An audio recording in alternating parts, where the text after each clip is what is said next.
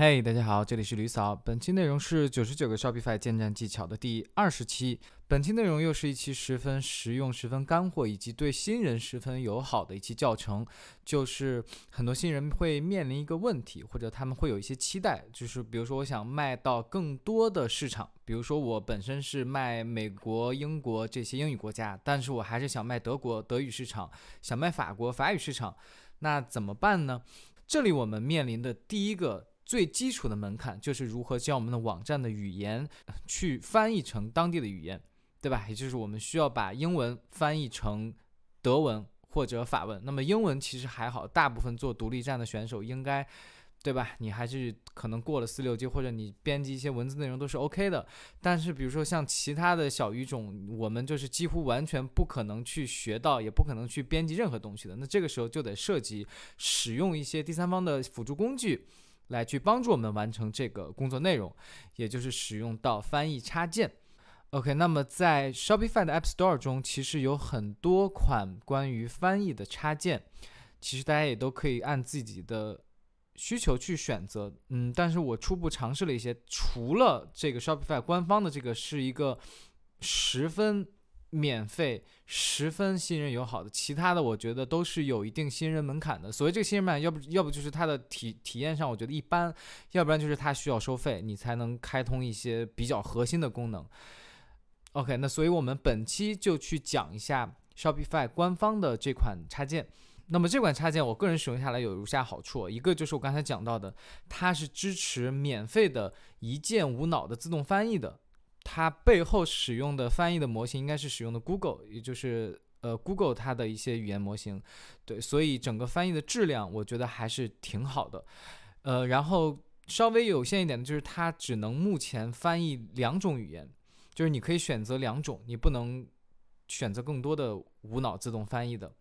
然后那么当然它还有一个好处就是它也可以手动翻译。那么手动翻译的话，就是你要么就是可以，呃，去通过手动翻译去修正一些你自动翻译的那些内容，比如说德语，你啪自动翻译过来以后，你觉得哎某一些德语它讲的不够 local 不够地道，你去自动去去手动去编辑一下。那么还有一个用处就是你可以手动无限翻译更多语言版本，比如说你选择了法语和德语，但是你还还很膨胀，你想去做西班牙语、意大利语，你都可以去手动的去把它们去翻译出来。那么第三个好处，我觉得就是它的，嗯，国际 SEO 其实是做的相对完善和友好的，尤其是配合上 Shopify Market 和一些其他的，呃，Shopify 自带的各类的，呃，国际 SEO 的相关的小功能，其实我们会发现 Shopify 用户在国际 SEO 上工作上就会变得更加的轻松容易。好的，那我们快速进入使用教程。插件安装好后，主页面就是这样的。它大概就是，首先这块是选择语言，这块是我添加过的，所以这里有。没有添加过的呢，我们第一步要做的就是从这里去添加语言。我们点去 Manage。那就像我刚才说的，我这里是因为我添加过了这个德语。像没有的同学呢，就可以去添加 Add Language，然后选择到你的想添加的语言。比如说，我们去试一下，我们想去添加法语。好的，第二步我们进入 Markets 去添加我们的意向市场、意向国家。嗯，比如说是法国，然后我们添加完相应的语言和市场之后，其实要做的就是返回我们这个翻译插件，然后去选择到我们的这个语言，比如说是法语，然后我们去进行自动翻译。然后这里我们也可以看到整体的，嗯，Shopify 的这个翻译插件使用的是 Google Translate 的技术。OK，然后它也有解解释给我们，嗯，我们的前两个语言是可以自动翻译的，自动免费翻译的。那么法语之后你可以再选择一个，对吧？好的，那么我们去选择 Translate。OK，这个时候它就就在转圈了，它就开始进行一些翻译的工作了，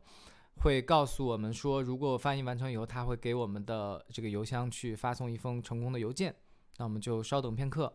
好，当它自动翻译完成以后，我们就可以去发布它。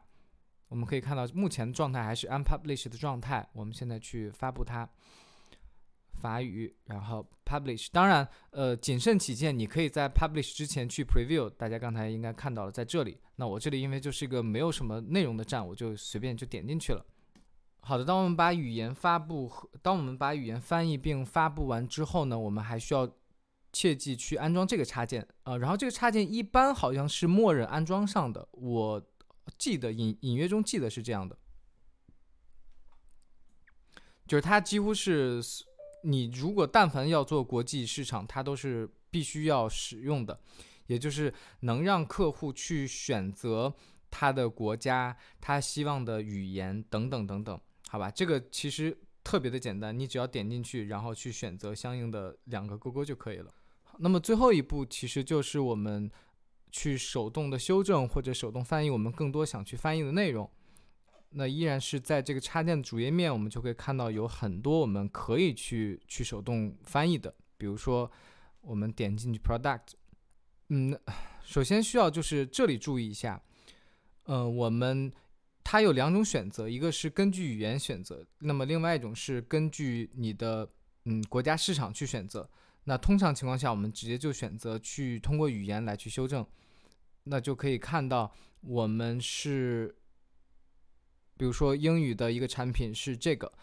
这个就是我们刚才已经通过一键自动翻译翻译出来的内容。比如说像这个，你觉得它翻译的不够好，你可以自己再重新修改。像一些 description 也好，或者有一些其他的地方，它有可能没有翻译到，你都可以去自动，呃，你都可以去手动的去重新编辑，并且去 save。然后这里面有各种各样的你可以去手动翻译的地方，你都可以去选，然后都可以逐步的去翻译。那么最后一个进阶的地方，其实最后一个进阶的地方是在于我们可以去。通过导入导出文件的形式来进行批量的翻译，也就是在 language 这边，我们点击导出，然后选择你想导出的语言，或者选择所有，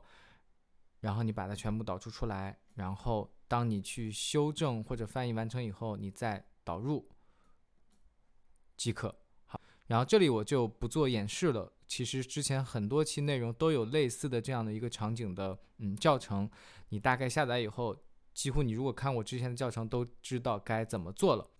好，那么本期内容差不多就到这里就结束了。我其实会在整个公众号内容里面附一些 Shopify 官方的一些很重要的一些文档，是关于国际 SEO，呃，像 Shopify Markets 的一些使用、自动重定向功能的介绍、货币，呃。